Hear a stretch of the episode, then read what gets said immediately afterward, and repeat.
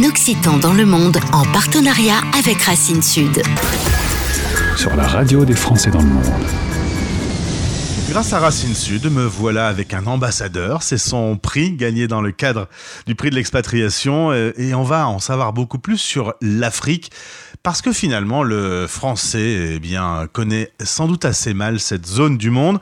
Romain Gras est avec moi. Bonjour Romain. Bonjour. Merci d'avoir répondu. de pour cette interview. Eh ben, ça me fait plaisir de faire ta connaissance. Si tu le veux bien, on retourne dans le Vaucluse, Avignon, euh, l'île sur la Sorgue, Cavaillon, Carpentras, euh, Valréas, Orange. Ça te parle, hein, tout ça, ça te fait des images dans ta tête? Ouais, alors moi je suis plutôt du Nord Vaucluse, donc c'est plutôt Orange qui me parle et, et Valréas. Euh, j'habite, euh, j'habite à côté de Vaison-la-Romaine en fait. J'habite un petit village à côté de Vaison. Et je suis natif euh, d'un petit village à côté de ce petit village qui s'appelle Sainte-Cécile-les-Vignes, qui est très connu euh, pour le vin et qui est très agréable à vivre et qui en plus est un village en pleine expansion qui, qui grandit et, qui se bonifie. Et donc oui, j'y j'y vis, euh, je vis, je vis à côté, je rentre à Sainte-Cécile deux trois fois par an et ça me fait énormément de plaisir. Quand tu rentres deux, trois fois par an en France, est-ce que tu retournes en Afrique avec quelques bonnes bouteilles d'ailleurs? Alors, euh, on a la chance de trouver quand même du vin en Afrique. Donc, euh, pas que du Côte-du-Rhône, malheureusement, on trouve tous les vins. Effectivement, la, la région bordelaise est bien implantée, la région de Beaujolais aussi. Mais oui, oui, je ramène toujours quelques bouteilles de vin de mon village, ou du moins des Côtes-du-Rhône pour les amis et pour moi-même. hein. Il ne faut pas se, Il n'y a pas de mal à se pas se faire gâcher. hein. Alors on part euh, à Montpellier et à Nîmes pendant les études, euh, école et entreprise. Tu vas combiner pas mal d'ar- d'alternance. Tu bosses dans tout ce qui est chantier de construction métallique. Ah, on est dans un domaine de BTP qui est quand même très particulier, quoi. C'est une haute expertise. Oui, en fait, c'est donc la formation, c'est une formation de. Initialement, elle s'appelait FQSC, fabrication qualité de structures chaudronnées. Donc, elle ouvrait dans des métiers euh, depuis l'étude jusqu'à la construction, la maintenance, euh, dans le domaine de la, construction métallique. Euh, moi, j'ai choisi, par, par rapport à mes, choix personnels, de, de, de m'orienter sur des chantiers, dans des constructions sur des sur- des chantiers France-Europe et j'ai principalement sur des tournées sur des chantiers de, chimie, pétrochimie. Donc, euh, ben, sur l'étang de Berre, euh, sur la région de Tavaux, sur la région de Pau. J'ai eu l'occasion de partir aussi sur la Hollande, sur la, la région de la région d'Anvers aussi. J'ai eu l'occasion en- pendant la formation de partir en Pologne sur une construction dans un atelier euh, dans la région de dans la région de Cracovie. Voilà tout ça pendant ma formation, donc beaucoup beaucoup de chantiers. Et en mai 2006, on te propose d'aller euh, au Congo. Euh, première réaction quand euh, on te dit tiens, est-ce que travailler sur un chantier en, Afrique, ça, te dit Euh, Comment tu comment tu débutes l'aventure Tu te renseignes un petit peu? Euh, Bon, déjà, c'était euh, après, après trois ans d'apprentissage, donc en alternance entre l'école et tous ces chantiers France-Europe, j'ai continué dans la même entreprise pendant deux ans où j'ai continué de faire des chantiers principalement en France, dans la région lyonnaise, et pendant un an aux Antilles. Donc, j'avais l'habitude déjà de quitter ma région. Je savais, je savais couper le cordon ombilical, comme on dit. Et donc, cette opportunité de partir au Congo, si ce n'est le fait de changer de continent, parce que aller dans le continent africain, ce n'est, c'est encore une expatriation encore un peu plus complexe que de rester en Europe ou aux Antilles. Ouais. Mais je l'ai pris de manière assez positive euh, parce que parce que parce que ça me plaisait et donc j'ai été séduit assez vite, ça s'est assez vite fait. J'ai répondu oui au téléphone en regardant à l'époque ma compagne et j'ai répondu oui au téléphone et je suis parti et, et je pense que j'ai bien fait. Alors, tu vas vivre de chantier en chantier au Gabon, en Sierra Leone, en Guinée, au Ghana, euh, une petite expérience également au, au Qatar. En tout cas, tu as pas mal bougé euh, en Afrique. Euh, tu dis l'Afrique, euh, finalement, quand on en parle en France, 90% du temps, on en parle pour relayer des guerres, des problèmes économiques, rarement pour mettre en valeur ce continent. Ben oui, tout à fait, parce que le problème, c'est valable à l'Afrique, mais c'est valable à peu près à tous les pays qu'on ne connaît pas. Euh, La télé ne, retransmet que ce qu'elle souhaite, quelle que soit la chaîne. Donc, malheureusement, en Afrique, on parle beaucoup de problèmes de sécurité, de problèmes d'insécurité dans, la, bande sahélienne. On parle beaucoup d'instabilité sur certains pays, de problèmes économiques, mais l'Afrique, c'est pas que ça. Il y a aussi du plaisir à prendre. Il fait beau toute l'année et voilà, il faut savoir en profiter. Tu dis qu'il y a une sorte de simplicité euh, du peuple africain. Oui, les, les, Africains dans l'ensemble des pays, alors plus particulièrement les, pays francophones, et quand même c'est beaucoup plus à l'aise pour nous. La langue et aussi la culture nous aident beaucoup par rapport aux pays anglophones.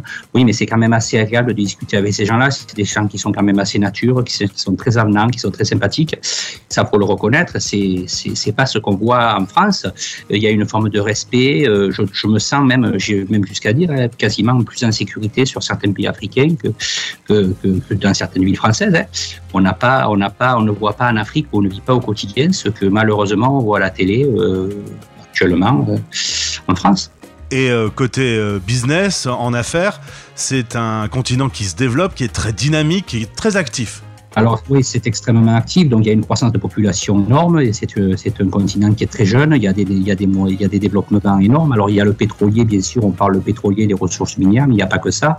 On se développe dans, plein de secteurs, ça s'industrialise au maximum dans la majorité des pays. Certains vont plus vite que d'autres, c'est naturel, mais il y a, vraiment une, activité économique qui se développe, une croissance de population qui aide tout ça, et ça c'est très important. Donc euh, c'est très agréable de travailler là parce que les décisions se prennent vite et les projets sont quand même de grande ampleur, des fois de plus grande ampleur que ce qui peut se faire en Europe ou du moins sur la France. Alors, si je comprends bien, tu es parti en mai 2006, nous voilà en 2023.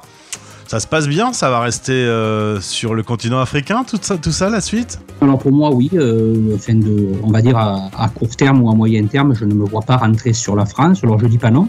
Je me dis pas je rentrerai jamais parce que c'est pas du tout l'idée. Mais à, court terme ou moyen terme, pour le moment, tant que tant que les projets sont intéressants et que les pays où, où je vis sont agréables à vivre, si je peux continuer, je le ferai. Alors continent africain ou autre continent, je ne sais pas.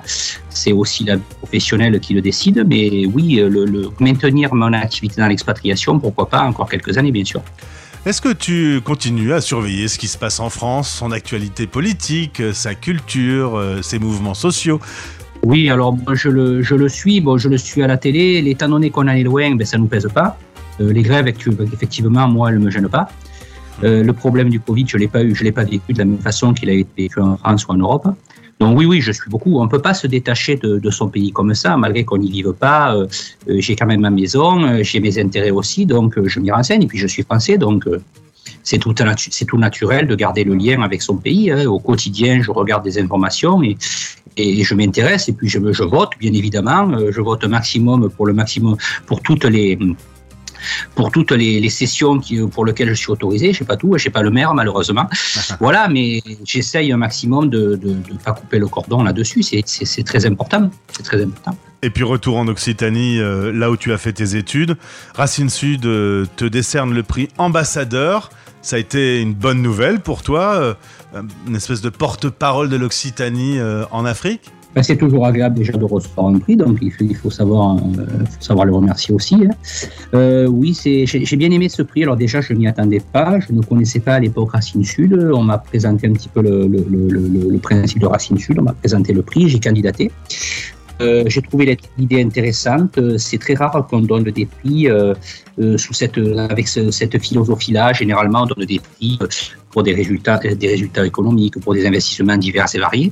Mais j'ai trouvé, j'ai trouvé ce, ce, prix intéressant. Donc j'ai dit ben, pourquoi pas, je vais candidater. Et ça m'a bien plu. Et ben, effectivement, en plus, je suis assez haché. Même en étant expatrié, je suis encore assez proche de ma région. Je vais régulièrement sur Nîmes, euh, moins sur Montpellier, mais beaucoup sur Nîmes euh, parce que j'ai encore une très bonne relation avec Polytech Montpellier sur l'antenne de Nîmes. Je vais même faire venir un professeur de, Polytech Montpellier sur le Cameroun pendant une semaine pour faire une formation conjointe entre ma société Freelander Cameroun et une, école d'ingénieurs locale. voilà, j'essaye aussi, là j'ai envoyé depuis maintenant trois mois une Camerounaise sur, euh, sur l'antenne de Nîmes pour suivre une formation IWE spécifique en soudage. Donc j'essaye de garder le lien avec l'école, c'est très important.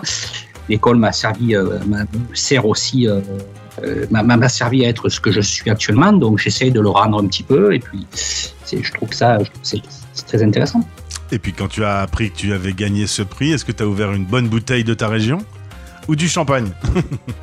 Non, je suis pas trop champagne. J'ai ouvert une bonne bouteille. J'étais surpris déjà parce que parce que je m'y attendais pas forcément. J'ai candidaté pour jouer le jeu parce que ça me paraissait naturel.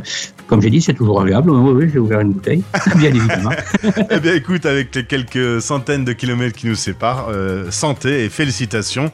Bonne année 2023 euh, à toi et au plaisir de, de te retrouver.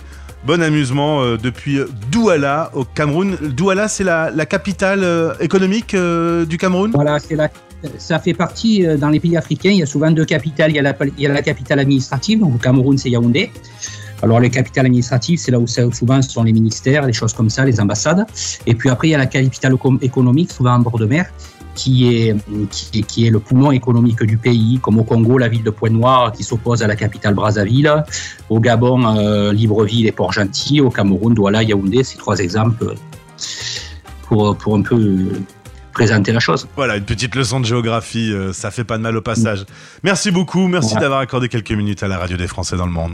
Merci à vous. Un Occitan dans le monde en partenariat avec Racine Sud. Retrouvez ce podcast sur le site de notre partenaire et sur françaisdanslemonde.fr.